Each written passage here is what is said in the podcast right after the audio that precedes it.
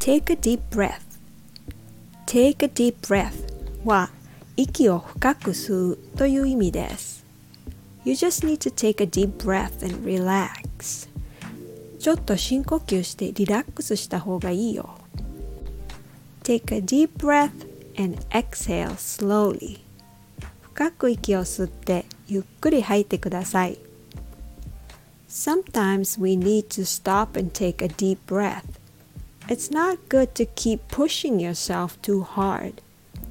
After hard work, you just deserve a nice little moment to relax or chill out. So take a deep breath.